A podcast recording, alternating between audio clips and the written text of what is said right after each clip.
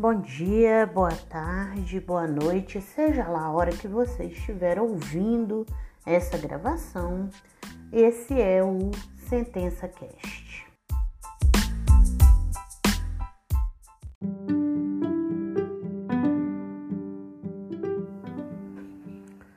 Olá, olá, agora vamos para o episódio 9, que é a correção da sentença da Renata. Renata, sua sentença era mais sequinha, né? Que tinha menos pedidos diferentes, porque não tinha tutela e também não tinha dano moral. Né? A gente tem uma grande variação com essa sentença. É, não teve muita coisa para corrigir, mas perfumaria, às vezes uma coisinha de redação, você vai ver que eu marquei para ver como que eu escrevi. Tem uma coisinha que você comeu uma mosca, que é um defeito provavelmente na é, no resumo do processo, o seu processo era sumaríssimo. Então ele não tem relatório, ele fez relatório à toa, né? Teve trabalho de fazer relatório à toa.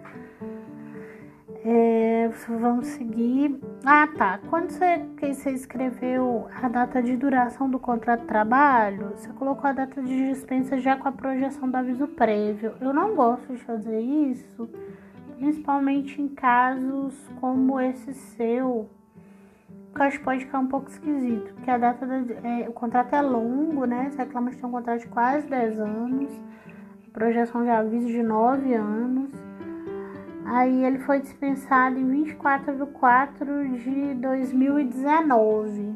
E a ação foi, foi proposta em junho. Se eu fosse considerar a, pro, a, pro, a projeção, ia ficar, como você tinha escrito, ia ficar parecendo que ele foi dispensado depois da propositura da ação. Isso pode dar uma confusão na hora do juiz é, corrigir, porque o processo está tratando de reintegração.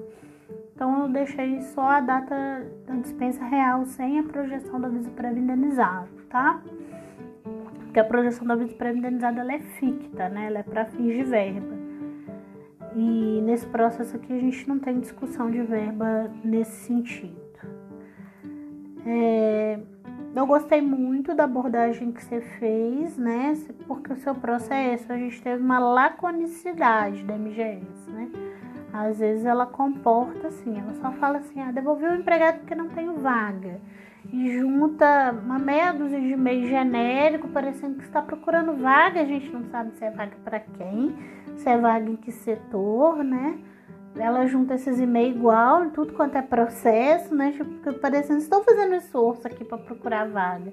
Não é assim que a vida funciona, né? Contrato de trabalho ele é individualizado, procurar vaga individualizada para as competências do autor, para o cargo dele, uma pessoa com nove anos de casa, experiência, né?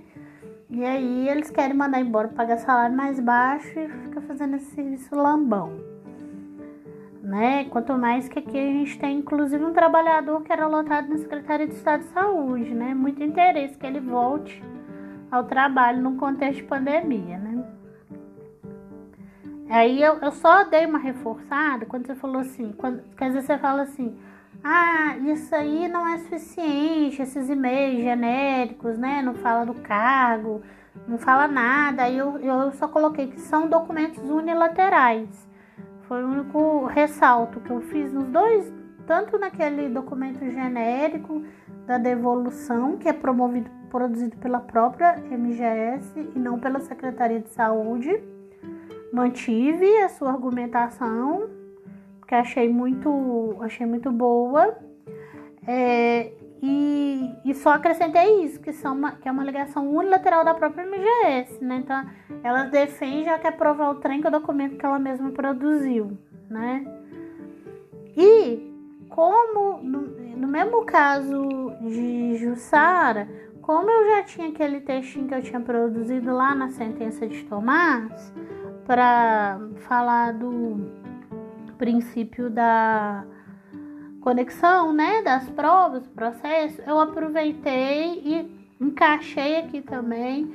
Por quê? Porque eu fui lá no site da MGS e achei eles fazendo concurso meses depois que dispensou reclamante para cadastro de reserva de auxiliar administrativo em Minas Gerais, em Belo Horizonte, inclusive, né?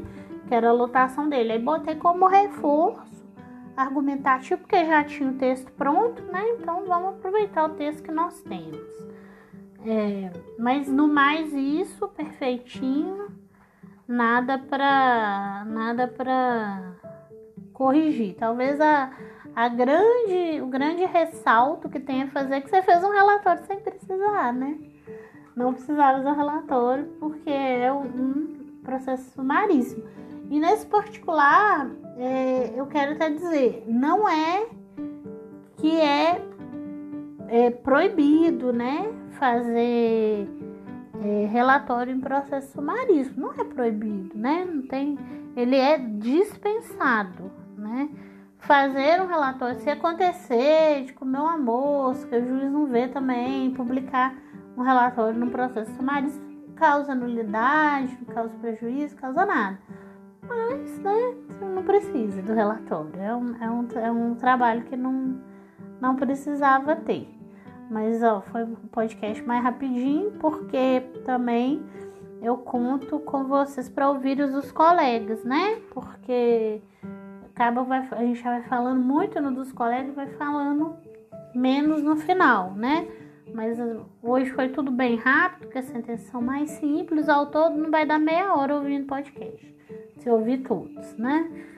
É, e só para finalizar o episódio, eu vou trabalhar agora na próxima sentença que eu vou mandar para vocês, que é um processo que vocês já conhecem. Agora a gente vai fazer a parte de horas extras daquele processo que a gente fez como se ele fosse um pedido único de insalubridade. Todos vocês conhecem ele e é com ele que a gente vai trabalhar agora.